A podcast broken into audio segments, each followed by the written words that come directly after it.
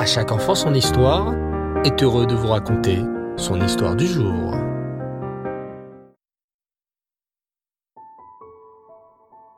Bonsoir cher enfant. Tu vas bien? Tu as passé une bonne journée? Baruch Hashem. Sais-tu qu'après la période des trois semaines, avec les jeunes du 17 Tammuz et du 9 Av, viennent les semaines de consolation? La plus grande consolation sera bien sûr la venue de notre Saint Machiach et la reconstruction du temple, le troisième Beth Amikdash. Ce sera une époque merveilleuse, où il n'y aura plus que la paix, plus de soucis, ni de malheurs, et surtout, il y aura la présence d'Hachem de manière dévoilée. Pour toi, tout cela est peut-être évident, mais il existe des personnes qui ne croient pas que c'est vrai, que Machiar viendra, et avec lui une nouvelle époque merveilleuse. Pourtant, c'est aussi absurde de ne pas y croire que la conversation que l'on pourrait imaginer entre deux petits jumeaux qui seraient dans le ventre de leur maman. Alors ce soir, je vais vous raconter leur discussion. Je les ai appelés bébé 1 et bébé 2, car leurs parents ne leur donneront un prénom qu'après leur naissance, quand ils sortiront du ventre de leur maman. Écoute leur discussion et n'oublie pas qu'un bébé dans le ventre de sa maman n'a jamais vu le monde dans lequel tu vis. Il peut seulement en entendre certains bruits. Écoute attentivement. Bébé 1. Et toi, tu crois à la vie après l'accouchement? Bébé 2. Bien sûr, c'est évident que la vie après l'accouchement existe. Nous sommes ici pour devenir forts et nous préparer pour ce qui nous attend après. Bébé 1. Pfff, tout ça, c'est insensé. Il n'y a rien après l'accouchement. À quoi ressemblerait une vie hors du ventre de maman? Bébé 2. Eh bien, il y a beaucoup d'histoires à propos de l'autre côté. On dit que là-bas, il y a beaucoup de lumière, beaucoup de joie, beaucoup d'émotions, des milliers de choses à vivre. Par exemple, il paraît que là-bas, on va manger avec notre bouche. Et oui, cher enfant, n'oublie pas que les bébés dans le ventre de leur maman mangent par un petit cordon qui sort du ventre et dont la cicatrice est ton petit nombril. Ce cordon s'appelle le cordon ombilical. Mais revenons tout de suite à la discussion des bébés. Bébé 1. Mais c'est n'importe quoi. Nous avons notre cordon ombilical et c'est ça qui nous nourrit. Tout le monde le sait. On ne se nourrit pas par la bouche. Et bien sûr, il n'y a jamais eu de revenant de cette autre vie. Donc, tout ça, ce sont des histoires de personnes naïves. La vie se termine tout simplement à l'accouchement. C'est comme ça, il faut l'accepter. Bébé 2.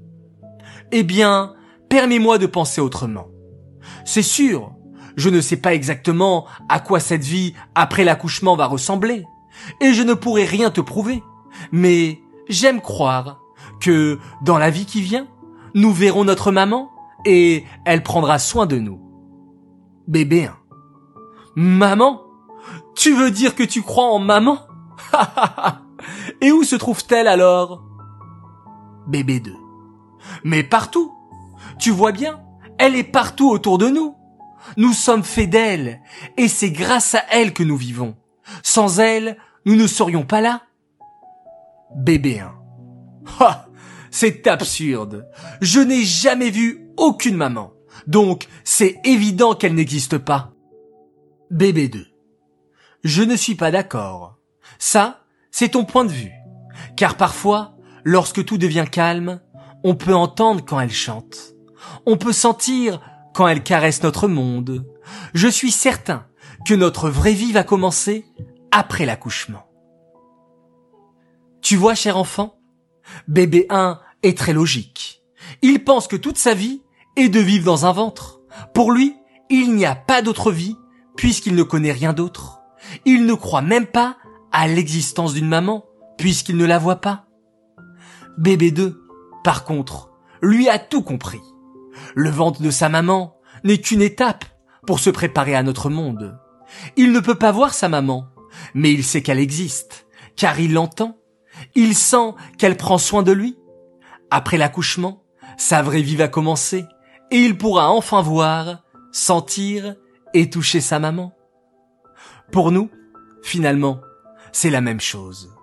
Nous vivons une vie qui nous semble parfaite, mais notre vie sera bien plus large, riche et intéressante avec la venue de notre Machiach. Hachem est là aussi, comme la maman qui prend soin du bébé qui est dans son ventre. Hachem nous entoure constamment et prend soin de nous. Nous avons souvent des manifestations claires de sa présence, mais sans le voir vraiment. Mais très vite, lorsque le Mashiach viendra, nous pourrons ressentir sa présence à chaque instant. Voilà, cher enfant, j'espère que cette discussion entre le bébé 1 et le bébé 2 t'a plu. Moi, en tout cas, j'ai eu plaisir à te la raconter. Cette histoire est dédicacée les Nishmat, Esther Myriam, Bat Baruch Leb. On répète après moi les enfants, pour le mérite de l'élévation de l'âme, pour Esther Myriam, Bat Baruch Leb. J'aimerais également faire mes trois coucous du soir. Premier coucou pour un petit garçon qui m'a écrit et qui est aussi un grand fan de À chaque enfant son histoire. Il s'appelle Shmuel Chamoula, un vrai tzaddik. Voilà ton coucou, tu le mérites bien.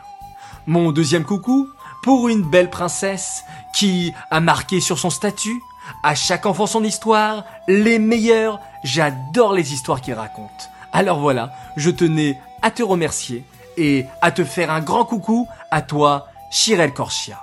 Enfin, mon troisième coucou pour un enfant, ou je dirais même un artiste, qui nous a fait part d'un joli dessin. Alors voilà, coucou spécial à toi, Shafir Bentolila, tu le mérites Les enfants, je vous souhaite de passer une belle et longue nuit, reposez-vous bien, Faites de beaux rêves, on se retrouve Bezrat Hashem demain matin, encore et toujours, pour nos alachot sur la Tzedaka.